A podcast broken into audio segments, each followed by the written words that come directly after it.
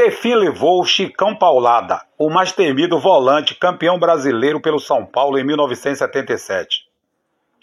Hoje, o homenageado do canal Isto é Futebol é Chicão, ex-jogador de futebol que brilhou no São Paulo e Atlético Mineiro nas décadas de 70 e 80, além de defender a seleção brasileira, sendo inclusive convocado para a Copa do Mundo de 1978 na Argentina. Conhecido por ser um jogador de estilo raçudo e brigador, Chicão também era um líder em campo e mostrava personalidade forte também no. Conhecido por ser um jogador de estilo raçudo e brigador, Chicão também era um líder em campo e mostrava personalidade forte também nos momentos em que. Conhecido por ser um jogador de estilo raçudo e brigador, Chicão também era um líder em campo e mostrava personalidade forte também nos momentos em que questionava os árbitros. Após encerrar a carreira, morou seus últimos anos em Avaré, São Paulo, e trabalhou no comando do Montenegro, uma equipe jovem fundada no final dos anos 90, que disputa a Série B do Paulistão.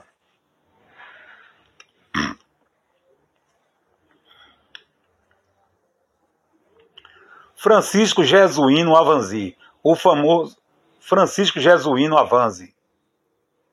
Francisco Jesuíno Avanzi, o famoso Chicão, ex-volante, nasceu no dia 30 de janeiro de 1949 em Piracicaba, São Paulo, e faleceu na madrugada do dia 8 de outubro de 2008 no Hospital 9 de Julho, na cidade de São Paulo, devido a complicações de um câncer no esôfago.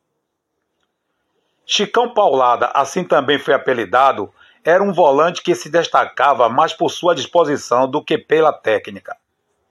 Era considerado um jogador raçudo e viril, e ocasionalmente até violento, mas também foi considerado como o maior exemplo de raça e amor à camisa que o São Paulo teve em sua história.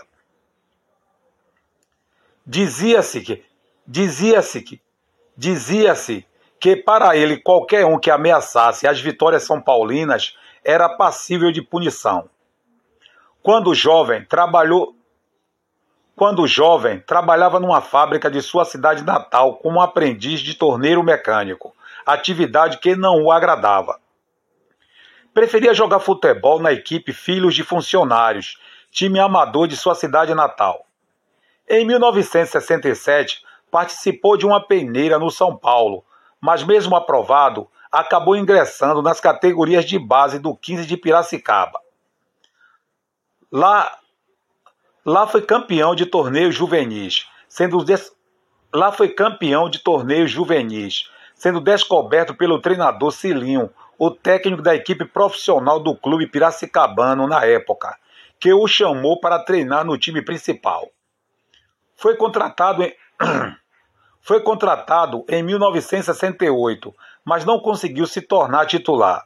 Ele ainda jogava como meia armador. Ainda em 1968, foi emprestado para a União Agrícola Barbarense de Santa Bárbara do Oeste e firmou-se como principal jogador da equipe. De lá, transferiu-se para o São Bento de Sorocaba e depois para a Ponte Preta por 150 mil cruzeiros. No clube campineiro, jogou novamente em um time orientado por Cilinho, que o colocou na posição de volante. Assim, destacou-se novamente.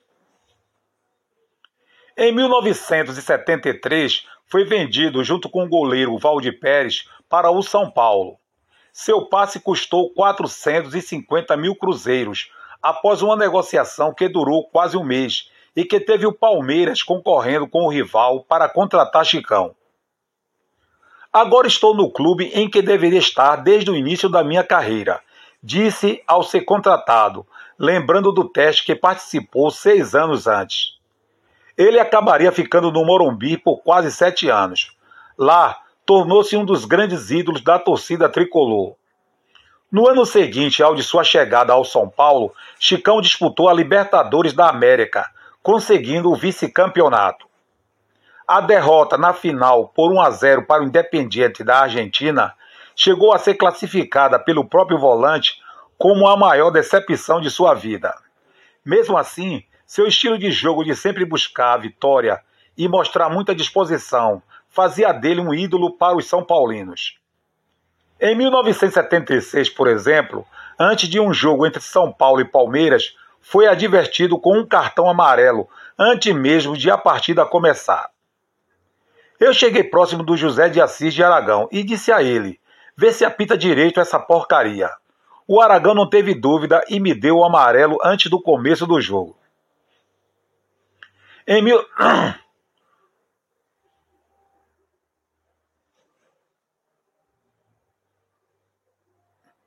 Voltando para 1975, conquistou seu primeiro título pelo São Paulo e também da carreira ao vencer o Campeonato Paulista.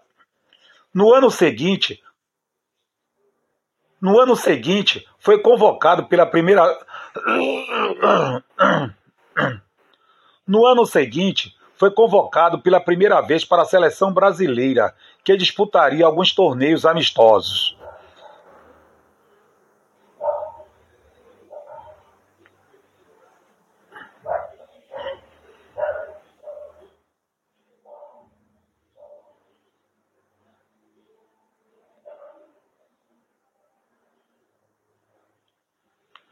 Estreou na vitória por 2 a 1 sobre o Uruguai em jogo pela Taça do Atlântico e manteve-se como titular nas quatro partidas seguintes, até romper os ligamentos do joelho direito aos 23 minutos do segundo tempo do jogo contra a Argentina, em 19 de maio.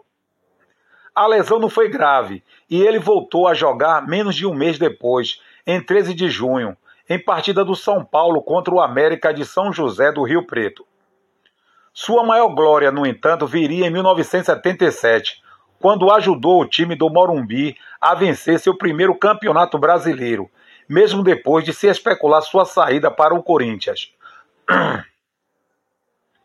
O título foi conquistado em cima do Atlético Mineiro na final, e Chicão foi considerado o melhor jogador em campo.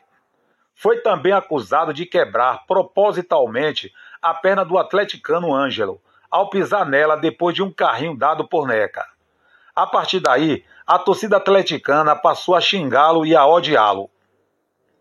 Chicão permaneceu no São Paulo até o fim de 1979, tendo atuado. Chicão permaneceu no São Paulo até o fim de 1979, tendo atuado em 302 jogos. Chicão permaneceu no São Paulo até o fim de 1979, tendo atuado em 312 jogos e marcado 19 gols. Em 1978, por sua garra, foi convocado para a Copa do Mundo na Argentina, em que o Brasil ficou com a terceira colocação. O treinador Cláudio Coutinho queria contar com o jogador como o treinador Cláudio Coutinho queria contar com um jogador como ele para jogos mais tensos, contra adversários que usassem a catimba. Coutinho tinha assistido a partida do São Paulo contra a Ponte Preta em 1 de fevereiro, quando o Chicão foi o melhor jogador em campo, e saiu dizendo que o futebol do volante era feito de compor. E saiu dizendo que o volante. Quando Chicão foi o melhor jogador em campo e saiu dizendo que o futebol do volante era feito de competição pura. Foi na partida contra a Argentina que Chicão teve sua atuação mais famosa pela seleção e sua única como titular em uma Copa do Mundo. Coutinho pediu ao volante que impusesse seu jogo sem ser expulso. Ele se estranhou com o atacante argentino Mário Kempes logo no início do duelo e, coincidência ou não, o artilheiro da equipe adversária teve fraco desempenho em toda a partida. Os argentinos queriam fazer aquela catimba de sempre e não conseguiram. Eu cheguei arrepiando e eles se encolheram. Lembrou ele também em entrevista ao site de A Gazeta Esportiva.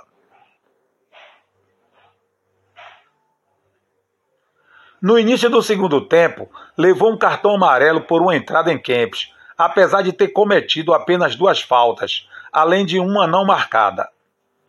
Ganhou dos argentinos o apelido de Matador. Tenho certeza de que dei o meu recado, diria o volante. Tenho certeza de que dei o meu recado, disse o volante poucos dias depois da partida. No total, vestiu a camisa do Brasil em nove partidas oficiais e duas não oficiais, com sete vitórias, três empates e uma derrota. Não marcou gols. Foi para o Atlético Mineiro, onde teve dificuldade para ser aceito por sua nova torcida, por causa do incidente na final do Brasileiro de 1977. Todavia, ao chegar a Belo Horizonte, conseguiu cativar a torcida depois de ser contratado para jogar justamente ao lado de Ângelo. Já com 31 anos, chegou para ser exemplo ao jovem time que estava sendo montado. Em Minas, em Minas Gerais, conquistou o Campeonato Mineiro de 1980. Em 10 de setembro de 1981, o Santos anunciou a contratação de Chicão e de Palhinha, junto ao Atlético, por 26 milhões e meio de cruzeiros.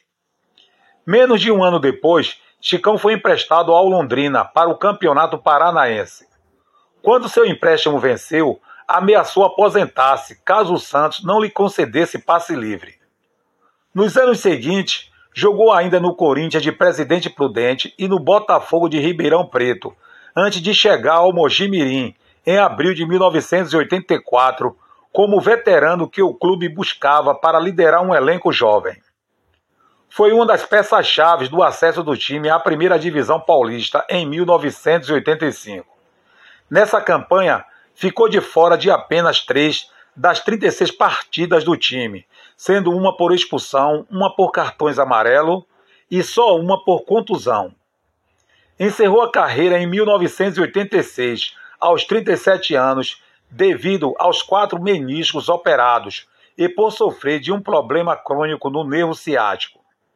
Sofria ainda de problemas estomacais, que mais de uma vez fizeram com que ele vomitasse em campo, mas seguia jogando do mesmo jeito que antes. Quando se aposentou dos gramados, tentou a profissão de técnico. Começou no 15 de Piracicaba e em seguida foi.